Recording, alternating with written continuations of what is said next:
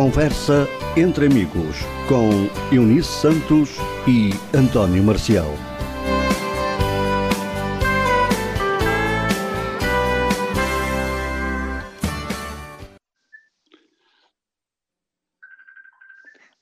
Olá para todos, muito boa tarde. Eh, sejam bem-vindos a mais uma emissão de conversa entre amigos para hoje, dia 14 de maio de uh, 2022, e é com grande honra que temos aqui um grande convidado, um grande campeão.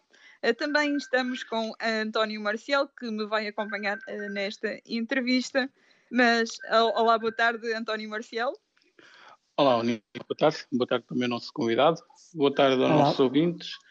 Sejam então bem-vindos a mais uma emissão do Conversa entre Amigos, até às 19 aqui na Onda Nacional. Conversa entre Amigos, emissão para este dia 14 de maio do ano 2022. Vamos então dar início à nossa emissão. Primeiramente vamos apresentar o nosso convidado, Carlos Lopes, uh, ele que é um, campeão uh, de atletismo adaptado para cegos e onde já ganhou várias medalhas e, e acho que ele vai daqui a pouco então falar dessas suas conquistas. Também vai levar a efeito no dia da manhã uma atividade que ele creio que também vai falar dela, claro que é para isso também está cá convidado. Vamos então falar. Carlos, eh, uma pequena apresentação, primos à música e depois para começar então verdadeiramente a conversa contigo. Muito bem, antes de mais, obrigado. Eh, boa tarde a todos. Eh, queria dizer-vos que é um gosto estar aqui a conversar na rádio, na Onda Nacional, para vos falar um bocadinho da prática desportiva por parte de pessoas com deficiência, falar-vos um bocadinho do meu projeto Subida Solidária e, e, estou disponível para as questões que, que me queiram colocar, mas é com todo o gosto que vamos conversar, certamente uma conversa bastante agradável. Uh, Carlos, fale-nos lá sobre a subida solidária. Bom, o projeto de subida solidária uh, é um projeto que tem por base o meu, o meu gosto de, por atividades de ar livre, por atividades desportivas. É um desejo que eu venho acalentando há muito tempo e que inclusivamente fui partilhando com alguns amigos de subir a montanha do Pico nos Açores. Mas uh, por um conjunto de circunstâncias da vida, ou talvez porque o meu cão-guia de então não tivesse as características necessárias para este, para este projeto, o projeto foi sendo adiado e este ano, com a chegada do Cauê, que é o meu novo cão-guia, eu decidi conversar com algumas pessoas e perceber se o projeto subida ao pico fazia sentido. E para mim eh, faz sentido subir o pico acompanhado por um cão-guia, porque eu pretendo que esta ação seja uma ação simbólica de valorização, de capacitação das pessoas com deficiência visual. Ou seja, uma ação de promoção do cão-guia e porque eu entendo que um cão-guia contribui para a autonomia das pessoas cegas, uma ação de promoção da autonomia das pessoas cegas. Portanto, é nesta, é nesta linha que surge o projeto Subida Solidária. E porquê solidária? Porque eh, também entendi que, associando este meu gosto por atividades desportivas, com esta minha ideia e com esta necessidade que eu entendo que hoje existe, talvez cada vez mais, de sublinharmos a capacitação das pessoas, de reforçarmos esta necessidade de sermos autónomos, uh, juntar tudo isto um, ao projeto da Escola de Cães Guia de Mortágua. Porquê? Porque a Escola de Cães Guia é financiada pelo Estado, como sabem, e também daquilo que vamos percebendo, o financiamento estatal não é suficiente para suprir as necessidades da escola, ou seja, a escola gostaria de treinar mais, de educar mais cães, gostaria de entregar mais cães a pessoas com deficiência visual. Como sabem, a lista de espera é relativamente grande para uh, receber um, um cão-guia e, portanto, achei que seria interessante associar esta subida ao pico a um projeto de subida solidária de angariar fundos para a Escola de Mortágua. Portanto, conversei com a escola, fiz o projeto, apresentei o projeto à escola, a escola considerou que era um projeto pertinente e, portanto, tudo o que estamos, tudo o que estamos a fazer, toda a divulgação que estamos a fazer do projeto Subida Solidária é com a concordância da escola e com o apoio da Escola de Mortágua. Carlos, esta iniciativa está a ter adesão por parte de, das pessoas ou como é que está a correr neste momento, visto que a subida solidária vai acontecer? Dizer aos nossos ouvintes que nós estamos a gravar esta emissão que a subida solidária vai ser então no próximo domingo, dia 15 de maio. Carlos, ou como seja, é que está? amanhã. Exatamente. Eu- eu- Eh, eu Como é vou- que está a decorrer então a adesão das pessoas Certo. a esta iniciativa? O, o projeto, a subida solidária ao pico vai acontecer no dia 10 de setembro, de, eh, portanto, no próximo mês de setembro.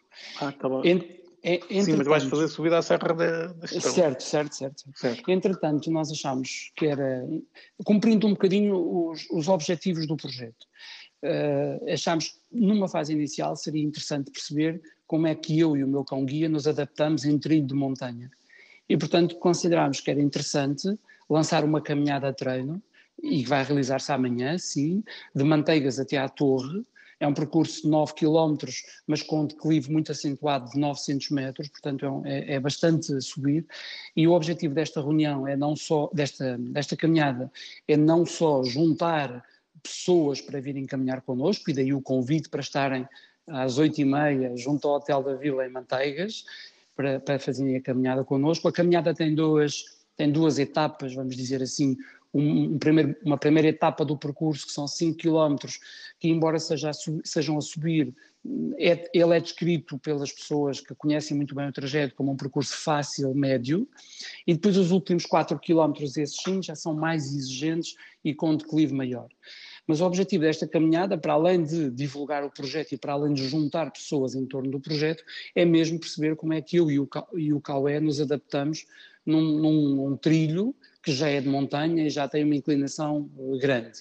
Sabemos que o trilho, do, a montanha do pico é ainda mais elevada e sabemos que o percurso é ainda mais desafiante, desafiante dado que o, eh, é um percurso com rocha vulcânica, portanto de, natureza muito abrasiva e teremos de ter aqui algum cuidado eh, com, com, as, com as patitas do caué, com, com a questão da, do, do- do ficar ali com algumas feridas e portanto vamos ter muito cuidado com isso, vamos ter cuidado com a hidratação, vamos ter cuidado com uma série de coisas e eu quero sublinhar isto, ou seja, o cuidado, a proteção do, do, do meu cão guia estará sempre em primeira linha, mas esse é um objetivo que nós vamos, queremos muito concretizar em, em setembro. Entretanto, em julho, agosto, junho, junho, julho e agosto, estão já pensadas outras caminhadas de treino, mas com características diferentes, ou seja, já não são, já não serão trilhos de montanha, exigentes do ponto de vista técnico, serão sim caminhadas em, em que nós queremos que mais pessoas com deficiência, mais pessoas se, se juntem a nós e que venham caminhar connosco. Uh, a seu Uhum. tempo nós iremos divulgar estas, estas caminhadas, mas o objetivo será esse.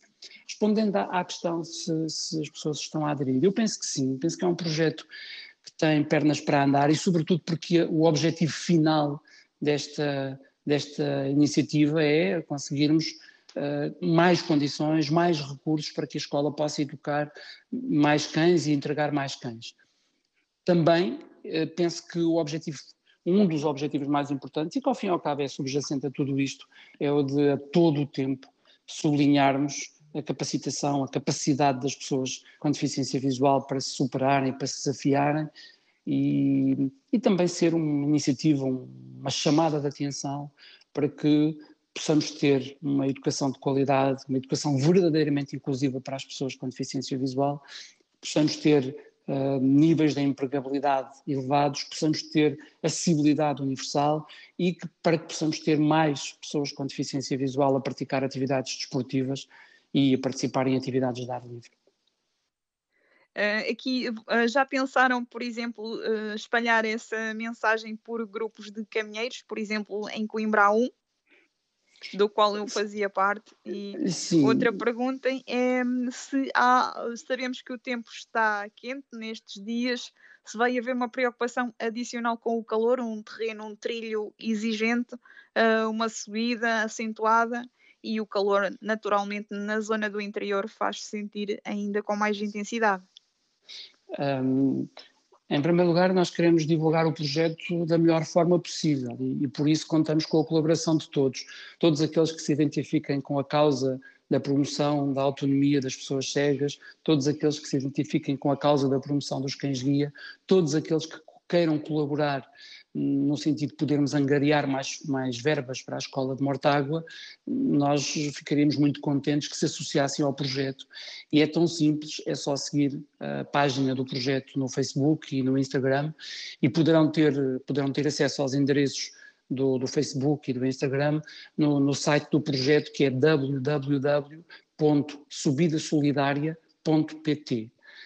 Quanto mais pessoas se juntarem ao, proje ao projeto, maior visibilidade ele terá e também, consequentemente, mais empresas poderão juntar-se ao projeto e dessa forma conseguirmos concretizar o nosso objetivo de apoiar a Escola de Mortágua.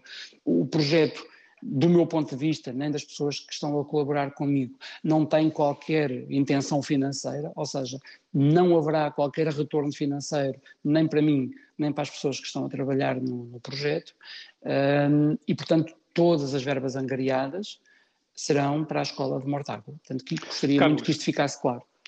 Podes contar com o apoio da Onda Nacional em tudo o que nós puder fazer e divulgar o projeto. Podes contar connosco, tanto tu como a Escola de Cães Guia terão o nosso apoio e, claro, queremos que esta iniciativa seja um sucesso. Esta iniciativa que vai culminar, certo, no dia 10 de setembro, então, com a subida ao pico.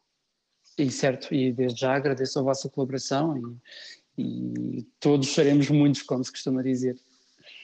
Respondendo à, à, à questão da, da Eunice, a preocupação do calor é, um, é, uma, preocupação, é uma preocupação que vamos que temos, embora nós estejamos em manteigas e, portanto, na serra as temperaturas não serão tão altas, esperamos nós, mas ainda assim procuramos que a caminhada começasse logo às oito e meia.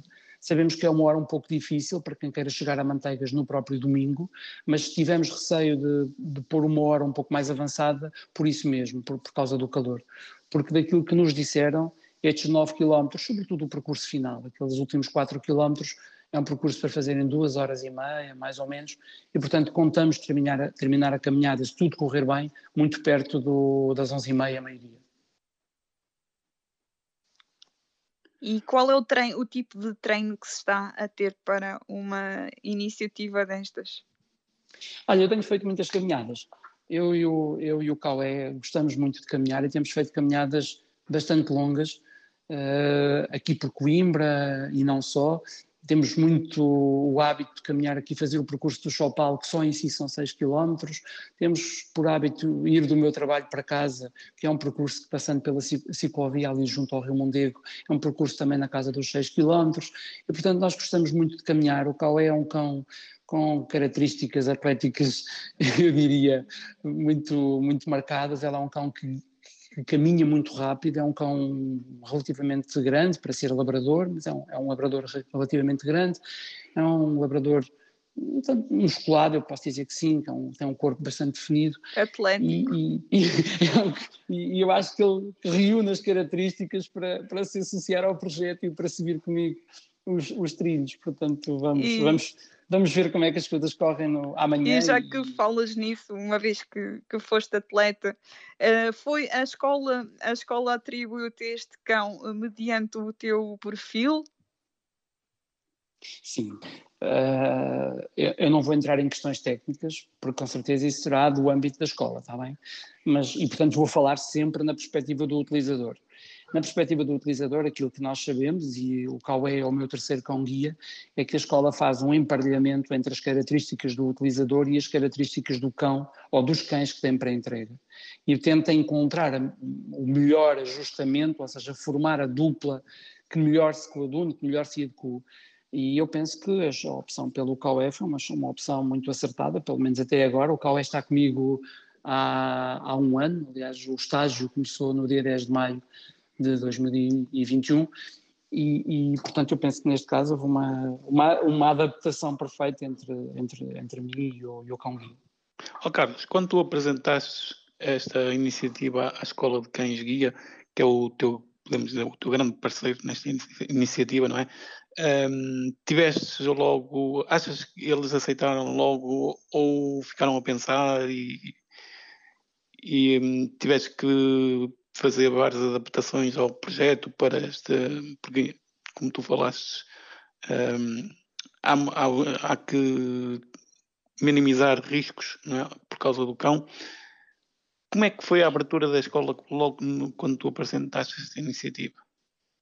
Olha, a abertura e a receptividade da escola foram muito grandes. Uh, eu, eu, apresentei, em primeiro lugar, apresentei o projeto a uma, a uma empresa de comunicação para perceber se, do ponto de vista da comunicação, o projeto faria sentido ou não. Ou seja, isto era uma ideia minha, partiu de mim, e eu hum, queria perceber se teria pernas para andar do ponto de vista da, da comunicação, do ponto de vista da divulgação, do ponto de vista da aceitação do, das pessoas. Porque se, se, a ideia fosse completamente absurda do ponto de vista da comunicação, do ponto de vista da divulgação, então também não faria sentido estar a propô-la à escola.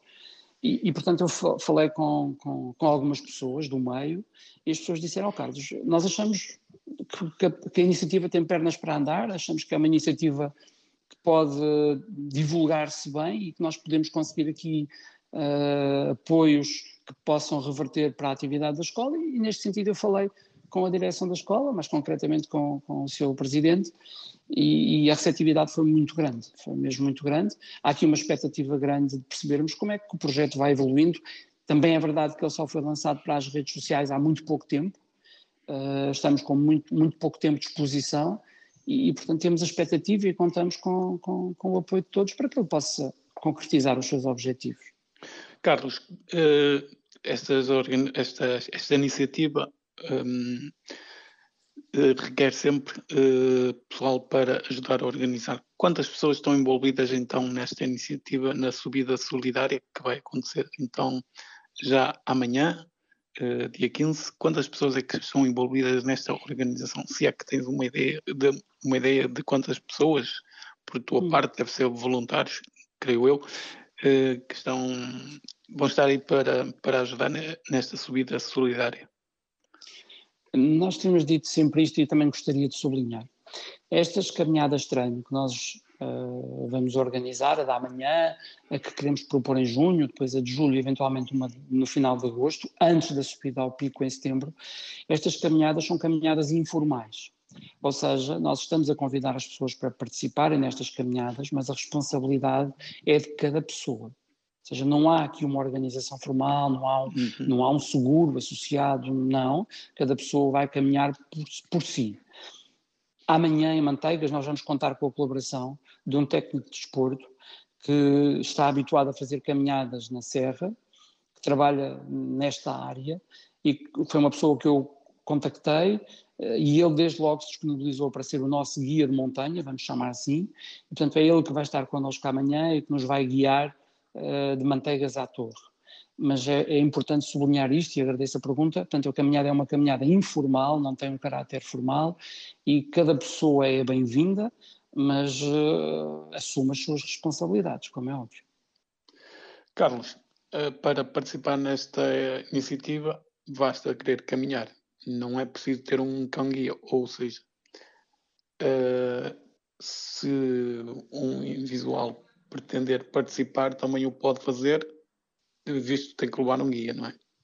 Certo, certo. Se não levar o cão, tem que levar um guia. Certo.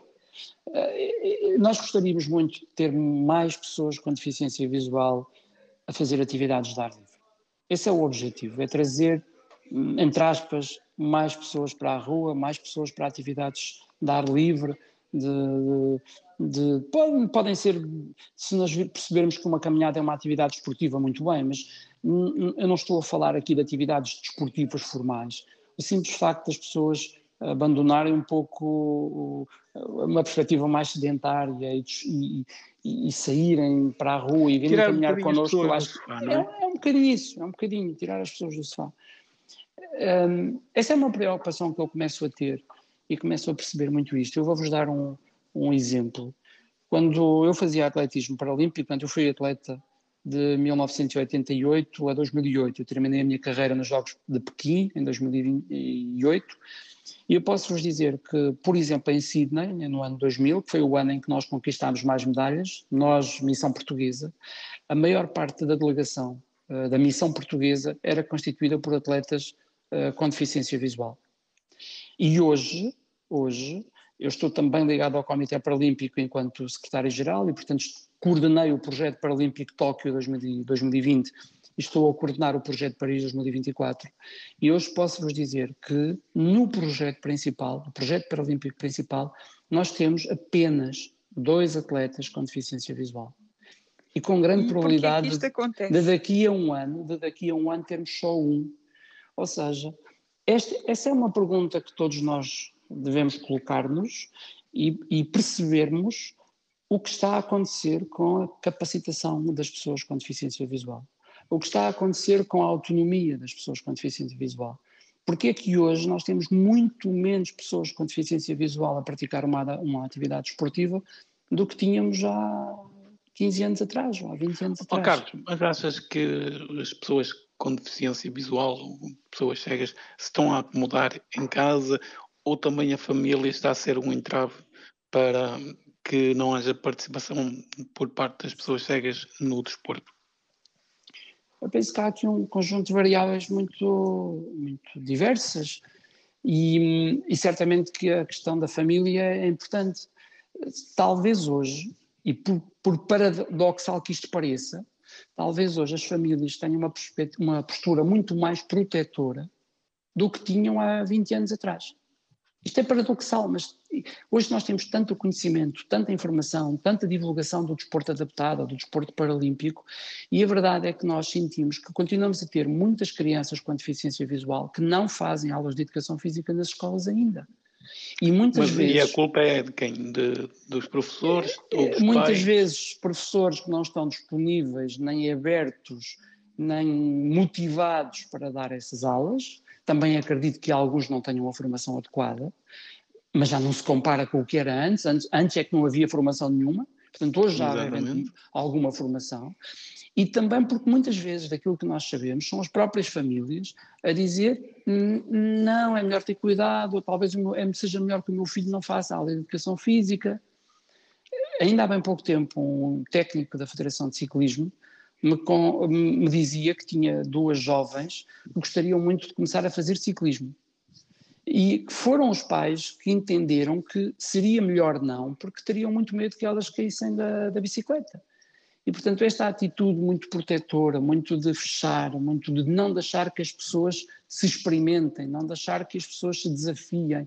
Nós só conhecemos as nossas capacidades e as nossas limitações se nos testarmos, se nos desafiarmos, se procurarmos uh, superarmos, porque se nós não, se ficarmos acomodados e se acreditarmos, porque também a isso fomos induzidos, que não somos capazes, então isto é um ciclo, é o ciclo da acomodação, é o ciclo do sedentarismo, é o ciclo de, de acabarmos por ficar um bocadinho fechados na nossa redoma, porque assim estamos um pouco mais protegidos.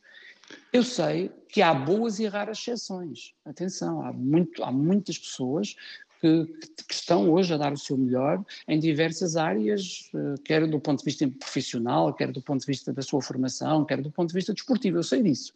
Portanto, aquilo que eu vos estou a dizer é o meu sentimento em termos gerais. Não sei se sabem, é, num, vez... estudo, num estudo feito pelo professor José Marmeleira, que é um professor da Universidade de Évora, ele constatou que em média, os atletas paralímpicos que agora estão no projeto começaram a fazer uma atividade esportiva aos 19 anos. Aos 19 anos é tardíssimo e a pergunta que nós devemos colocar-nos é porquê que não começou antes? Porquê que os meninos que não têm deficiência começam a fazer desporto logo ali com, com as escolinhas, com os infantis, com os iniciados? E porquê que os jovens com deficiência só começam em média a praticar uma atividade esportiva aos 19 anos? aí já vamos tarde, já não conseguimos apanhar os outros países porque tiveram uma estrutura, tiveram um conjunto de circunstâncias que nos permitiu começar muito mais cedo. E isso está a ver-se nos resultados. Os resultados ah, Carlos, então jogos. isto quer dizer que os outros países nesta, nesta, como é que eu vou dizer, nesta parte do desporto para deficientes estão, estão mais à frente que Portugal? Uns sim, outros não aqueles que apostam numa educação inicial desportiva, ou numa educação desportiva inicial, sim, estão claramente mais à frente. Estão claramente mais à frente. E só assim é que é possível. Só assim é que é possível. É nós não nos conformarmos, nós não permitirmos que um menino, só porque tem deficiência visual, e se não tem outra qualquer limitação, não faça aula de educação física. Isto não pode acontecer. E tem que ser os pais, e tem que ser as famílias, a dizer ao professor: Ó oh, professor, o meu filho apenas tem uma limitação visual. Não é por isso que ele vai deixar de fazer aula de educação física. Tem que ser as famílias, temos que ser nós todos, em conjunto, a passar esta mensagem, a não deixar que ah, não faz, depois não faz, e depois não faz. E, e, o pior é que isto depois vai -se, vai se incorporando, vai se interiorizando na própria criança e no próprio jovem com deficiência, que é, se me dizem para não fazer porque eu não sou capaz, então talvez eu não seja mesmo capaz. Então se eu não sou capaz, o melhor é não tentar. Portanto, nós temos que inverter este ciclo e, e pô-lo a andar para a frente, que é, tu és capaz, vamos tentar. Tu tentaste, conseguiste, muito bem, vais sentir que és capaz. Um bocadinho o inverter das coisas.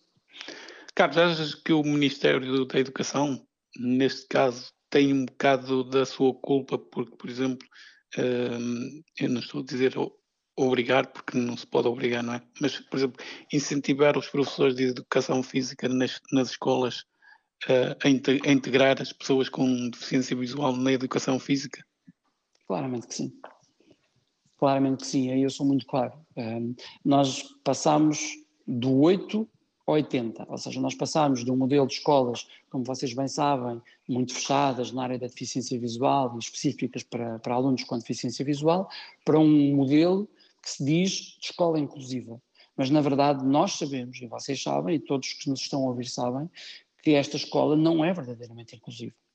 E nós sabemos que muitos alunos estão nas escolas sem terem os apoios e sem terem os recursos que são necessários para que eles possam ter uma educação de qualidade, uma educação com o mesmo grau de exigência, com o mesmo grau de rigor de todo, e com o mesmo grau de experiências de todos os outros alunos. Isso não é verdade. E ao nível da educação física, isso é óbvio. É óbvio. Portanto, essa é uma das batalhas, é, um, é também uma das mensagens deste projeto quando eu falo da autonomia das pessoas cegas e quando eu falo da capacitação das pessoas cegas, eu quero ir, ir a, a estas áreas. Eu quero falar de uma educação que seja verdadeiramente de qualidade.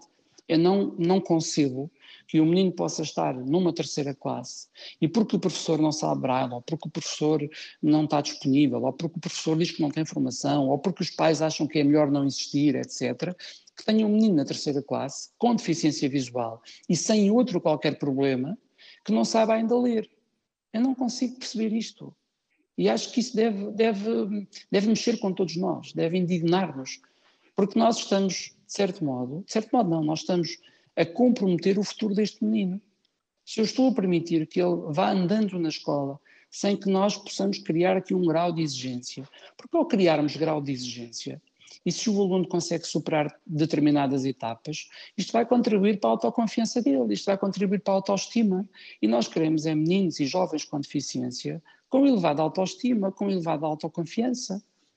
E aquilo que nós estamos a fazer é precisamente o contrário. Volto a dizer, estou a falar naquilo que é a minha percepção geral, e certamente que há professores empenhados, certamente que há professores que dão tudo, e certamente que há casos em que não será assim mas do meu ponto de vista serão uh, uma minoria. Uh, na tua opinião, uh, esta, esta situação de haver cada vez menos atletas paralímpicos, nomeadamente da deficiência visual, e eu lembro-me de uma vez uh, eu estarmos a, a, discutir isto, é, é transversal a, a, todo o mundo ou é só cá em Portugal que praticamente não existem atletas com deficiência visual? É eu penso que começa a ser um pouco transversal a todo o mundo e isso ainda é mais preocupante. Uh, sobretudo na Europa, nos países mais desenvolvidos, isso é uma realidade. E, portanto, certamente que há aqui outras variáveis que também explicam isso. Um, ou seja, que nós cada vez vamos tendo menos atletas com deficiência visual. O Brasil, por exemplo, está num, num, processo inverso. O Brasil tem muitos atletas com deficiência visual e com performances esportivas de elevado nível, mas de elevadíssimo nível. E, portanto, está num processo inverso, e se calhar há muitos países que estão hoje num processo inverso ao nosso. Nós estamos, é o que eu digo, se calhar para um conjunto de variáveis hum, que tocam na escola, que tocam na família, que tocam no modo como os clubes e as federações integram ou incluem os, os, os, atletas com deficiência, que tocam até no modo como nós estamos a perspectivar a deficiência visual hoje. Uh, eu acho que tem, há aqui um conjunto de fatores que pelo menos devem fazer-nos refletir sob pena de um, adotarmos medidas que não comprometam o, o futuro destas, destas crianças e destes jovens. Carlos, achas que hum, a subida solidária pode ser, hum, não direi um, grito de alerta para, para este problema, mas, mas pode ser um incentivo aos pais para um, deixar mais os, os seus filhos uh, saírem de casa, incentivá-los também ao desporto, às caminhadas? Achas que é o, o objetivo que tu pretendes da subida solidária é mesmo esse? Olha, quando eu, uh, quando eu ganhava uma medalha, uh, os jornalistas perguntavam muitas vezes se eu achava que aquela medalha iria estimular outras crianças e outros jovens a uh, também fazerem desporto. Bom, eu agora já não consigo ganhar medalhas e, portanto, eu espero que esta subida solidária, que esta iniciativa seja também esse, esse grito de alerta, que seja também esta chamada de atenção e este estímulo para que pais, para que crianças, para que jovens possam perceber que é possível. É, é possível fazer uma atividade esportiva e, mais do que ser possível, os benefícios associados a uma atividade esportiva por parte de pessoas com deficiência são ainda superiores àqueles que já se verificam para a população em geral. Há uma série de estudos que demonstram isso. Portanto, as mais-valias associadas a uma prática desportiva por parte de pessoas cegas são ainda superiores no caso de, do, do, do, que se comparadas com, uma, com a população geral. Portanto, eu espero uh, que sim, espero que seja um grito na... de alerta. Falaste aqui na, na, na, te, na, tua missão, quando ganhavas uma medalha, uh, eras um. E agora quantas foram, para... Carlos? Só para. Essa, essa, o nosso essa, é uma, com uma noção. Essa, essa, é uma conta difícil. Eu, eu posso ah. dizer que, que eu participei em cinco Jogos Paralímpicos, portanto, de Barcelona até, até Pequim, Barcelona, Atlanta, Sydney, Atenas e Pequim, conquistei quatro medalhas de ouro em Jogos Paralímpicos, ou seja, fui quatro vezes campeão paralímpico, e depois há um conjunto de outras medalhas em campeonatos do mundo e campeonatos da Europa. Eu fiz sete campeonatos do mundo e nove campeonatos da Europa, e em Carlos, quase todos tu, eles houve medalhas. Tu, tu deves ser o, o atleta paralímpico com mais medalhas. Não estou a, a exagerar, digo eu. Visual, sim por as pesquisas que eu fiz, creio que tu és o atleta mais medalhado ou com mais eh, conquistas. Há aqui uma disputa entre, entre mim e o Paulo Coelho. Eu confesso que nunca contei as medalhas do Paulo Coelho. Andaremos muito próximo, não sei até se ele não terá mais uma do que eu. Uh, mas para não ferirmos suscetibilidades, porque costuma-se dizer se for o Paulo, acho que ele merece ser reconhecido enquanto, enquanto tal, podemos dizer que sim, que sou um dos atletas mais medalhados dos Jogos do, do Paralímpico em Portugal. Carlos, há, há, há, pouco falaste que começaste em 1988, foi terminaste uh, em 2008, portanto foram uh, eh, 20 anos, creio não estar errado nas contas, uh, a, ganhar, a ganhar competições. Como é que tu chegaste ao atletismo foi por incentivo de alguém? Foste tu que disseste, não, eu uhum. quero praticar o atletismo. Como é que foi essa tua entrada no atletismo? Olha, eh, eu sempre gostei muito de treinar, ou seja, o meu problema de visão era um, é um problema progressivo, congénito progressivo. Eu até aos meus 14, 15 anos eu, eu não via de noite, portanto o meu problema é, é, vamos dizer que é um problema de retina para facilitar. Um, eu, não, eu, não, via durante a noite, mas durante o dia eu, eu, conseguia ter algum, algum resíduo visual que me permitia andar na rua, permitia-me andar de bicicleta e, e, e, correr. E, portanto, eu sempre gostei de correr. Eu, eu, costumo dizer que eu tive uma infância de menino de rua no bom sentido. Eu lembro, nós tínhamos um grupo de rua que passava o dia a correr, a fazer caminhadas, a andar de bicicleta, etc. Quando o meu tempo também era jogar bola de manhã à noite, bicicleta. E é isso que falta aos meninos hoje. Exatamente. É esta estimulação precoce em atividades de rua, em atividades de ar livre, que eu quero muito que os nossos meninos com deficiência visual voltem a ter, porque se não a tiverem, nós estamos a comprometer o seu futuro, o seu desenvolvimento motor. Nós estamos a comprometer a partir disso. E portanto isso aconteceu comigo. E depois quando entrei para a faculdade, nessa altura eu já não, já não via, já tinha que usar bengala. E tive a sorte de conhecer hum, o Paulo Coelho, tive a sorte de conhecer algumas pessoas que estavam também nessa altura a começar a treinar. Portanto, nós estávamos ainda numa fase do, do atletismo, aliás, isso aconteceu de 1988 a 96, em que nós treinávamos todos os dias, de segunda a sábado, e não havia qualquer compensação de nada. De nada. Eu vinha de uma família vinha, não, venho, de uma família muito, muito humilde. Eu lembro-me que os meus atletas guia foram, foram falar com o Carlos Lopes, que é meu primo, porque ele tinha na altura uma, uma loja de ténis em Lisboa, de material desportivo, para ver se ele conseguia dar-me uns ténis, porque eu nem ténis tinha para correr. E, portanto, foram ali sete anos de muita reivindicação, de muito treino, de muita afirmação, de muita luta, para que o desporto paralímpico pudesse ser reconhecido como desporto de alta competição. Isso só vai acontecer em 95, 1995. E, portanto, só a partir daí é que começou a haver ali alguma contrapartida financeira. Também posso dizer-vos, e digo isto com, com, com, muita satisfação, que hoje um atleta paralímpico que ganha uma medalha de ouro nos Jogos Paralímpicos ganha o mesmo, em termos de prémios, em termos de bolsas e em termos de preparação, do que um atleta da dimensão olímpica. E, portanto, fico muito contente nós tínhamos agora no, em 2020, 2021, alcançado esta equiparação, ou seja, hoje não se pode dizer que há discriminação de valores entre a dimensão olímpica e a dimensão paralímpica, mas acreditem que isto foi uma luta incrível e que durante estes anos todos ela só foi alcançada agora em 2020, 2020 2021. Eh, eu estava aqui quando disseste que cada medalha que ganhavas era uma forma de divulgar, de trazer mais gente para o desporto, e eu uh, fui uma dessas pessoas. Uh, como é que se sente um atleta quando sabe que é referência para outro jovem que não sabia sequer que havia desporto adaptado e que lá longe teve esse conhecimento e, e que teve vontade de praticar desporto?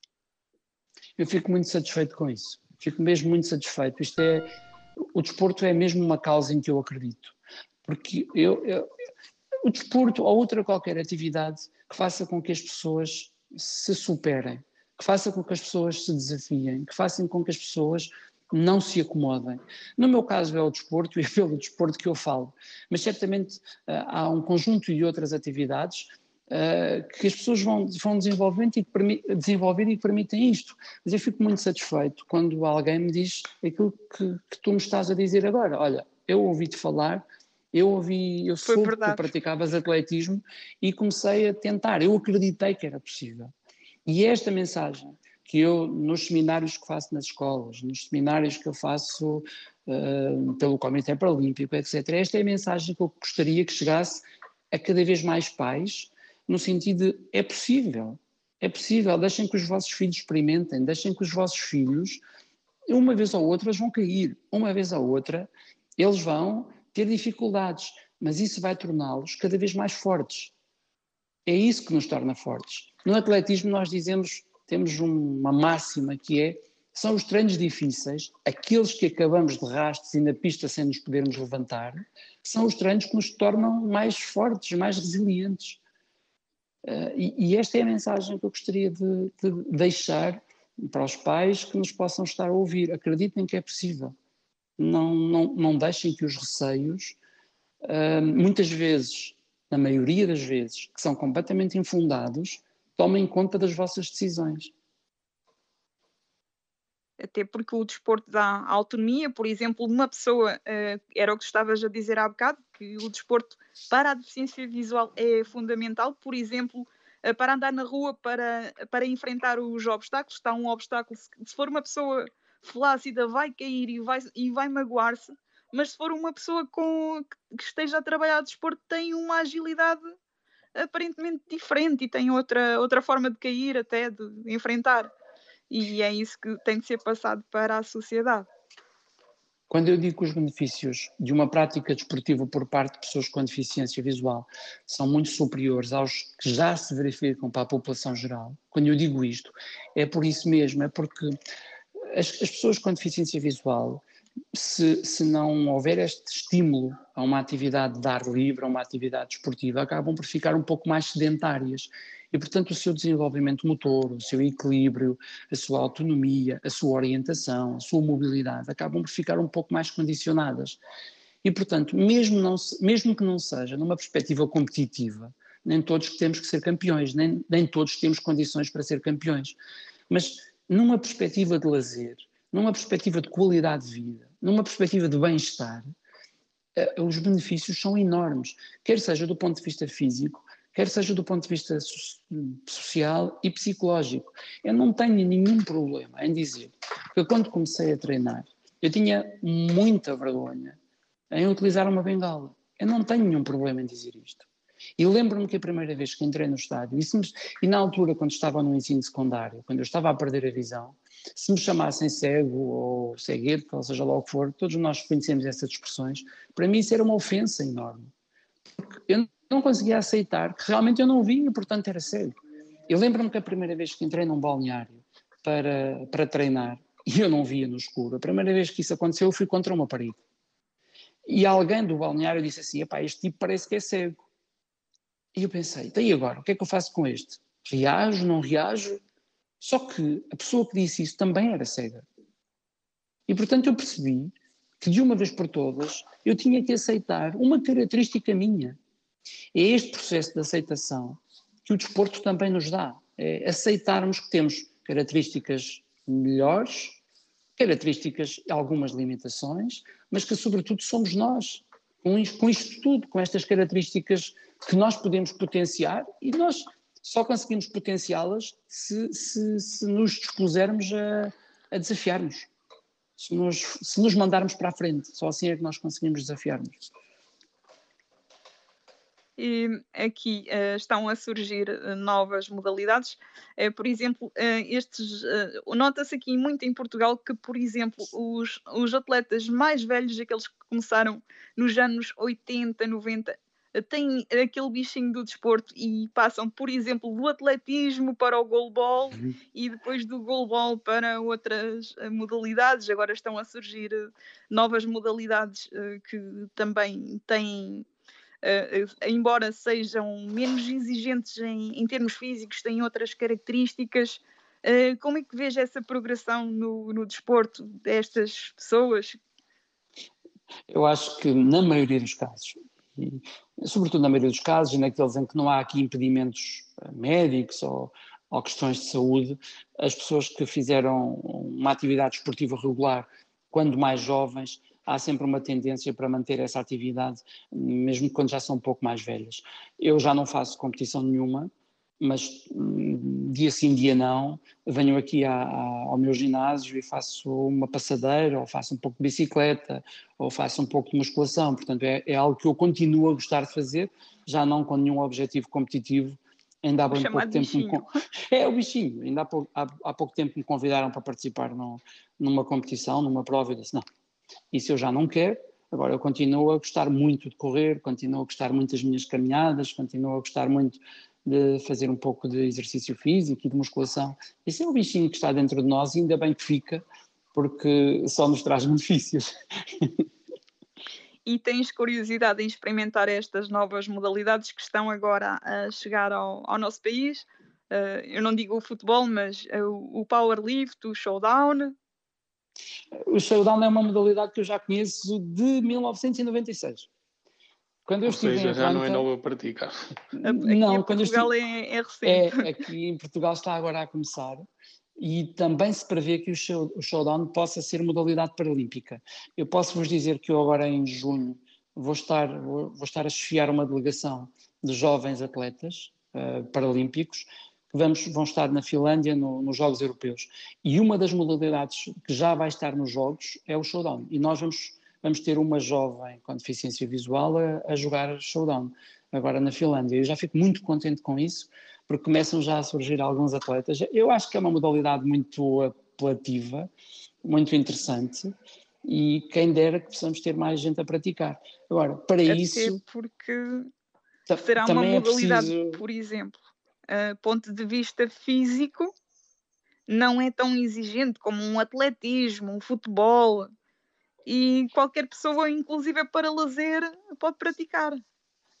Sim, para lazer sim, claro que sim, é, é uma modalidade, eu acho muito interessante, eu gosto muito de jogar saudável. Uh, é claro que ao nível competitivo as coisas serão outras e o grau de exigência será também muito elevado. Hoje eh, não há nenhuma modalidade paralímpica onde se possa ganhar medalhas sem, sem, sem grande empenho, sem esforço, e hoje já não é só com esforço nem com empenho. Hoje já é preciso muito mais do que metodologia de treino. É preciso a psicologia do desporto, é preciso nutrição, é preciso bio, biomecânica, é preciso um conjunto de disciplinas que têm e dão contributos significativos para que o atleta possa ter uma maior performance desportiva. Hoje, se quisermos ter medalhas internacionais, já não basta ter um bom treinador com uma boa metodologia de treino, não é preciso trazer novos saberes hum, para, para, para, para o treino e para a, para a prática desportiva dos atletas. Qualquer pormenor conta. É verdade.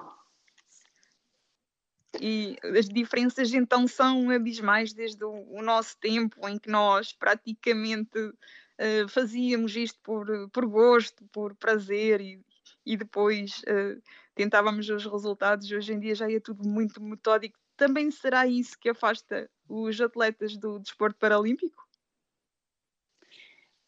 Não sei. Eu acho que há aqui uma questão que também nós temos de considerar e que tem a ver com o facto oh, Carlos, de conseguirmos... ter mais um... Acha... Sim, um, achas que, que o, o, o, Estado também tem que apoiar mais ou neste momento o apoio que o Estado dá porque também é preciso apoiar as organizações. Achas que ainda é insuficiente e é preciso também uh, o Estado apoiar mais as organizações que têm estas atividades, não é? porque ser atleta está-se normalmente filiado num clube ou a uma organização. O que é que achas de tudo isto? Olha, ao nível ao, ao, nível, ao nível de topo, ao nível do projeto paralímpico, eu penso que os apoios que nós conseguimos alcançar já são equiparados às da, aos da dimensão olímpica. Certamente que os atletas vão sempre dizer que seria melhor ter ainda mais apoios, mas eu considero claro, que os nunca apoios... ninguém está satisfeito, não é? Não, óbvio, mas eu considero que os apoios que estão agora já consagrados em contratos de programa, que já são bastante interessantes.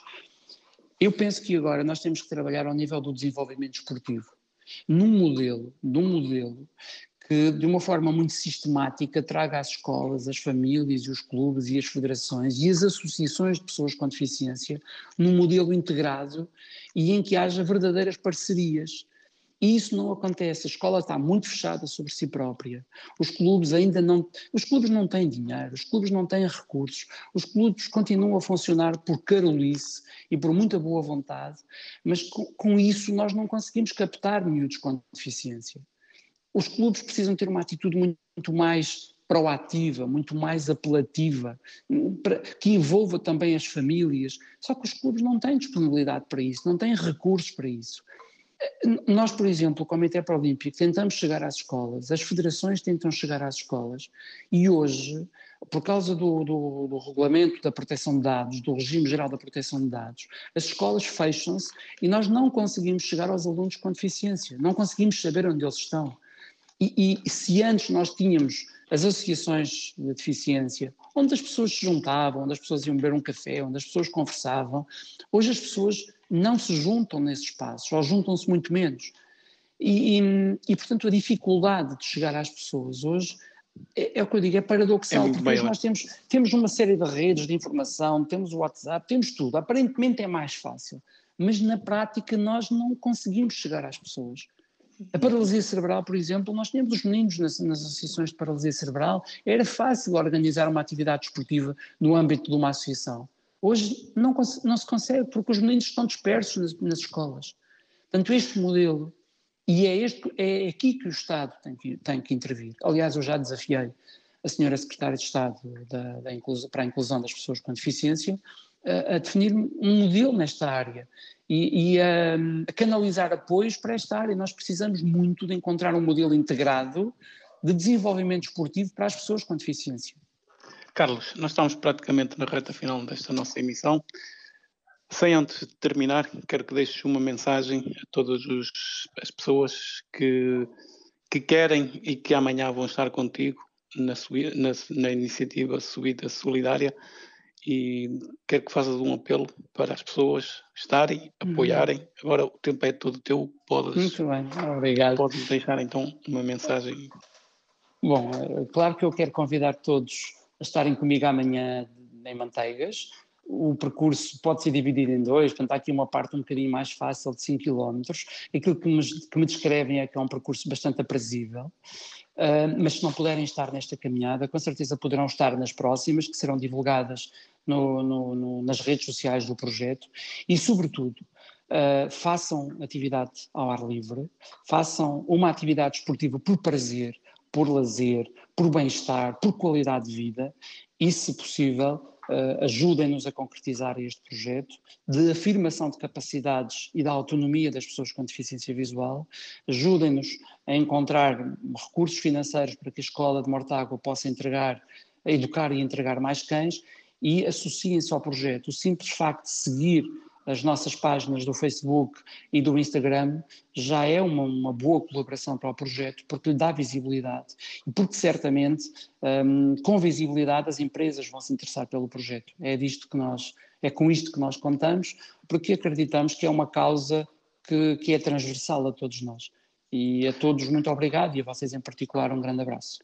Muito mais haveria para falar com o nosso convidado, ficou muito por falar e nós vamos uh, depois fazer um desafio aqui ao Carlos para estar connosco, para estar connosco uh, em outubro, setembro, outubro, para falarmos então desta iniciativa Subida Solidária que vai ter o seu ponto alto então no dia 10 de setembro com a subida ao pico.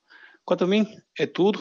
Regresso de hoje oito dias, juntamente com a Eunice, para mais uma emissão do programa Conversa entre Amigos. Já sabe que pode ouvir a nossa emissão na, aplicação Radiosnet ou então também pode ouvir a nossa emissão em podcast que vai ficar disponível para poder ouvir e também poder participar pelo nosso e-mail ondanacionalradio.gmail.com É tudo, voltamos dias para mais conversa. Conversa entre amigos com Eunice Santos e António Marcial.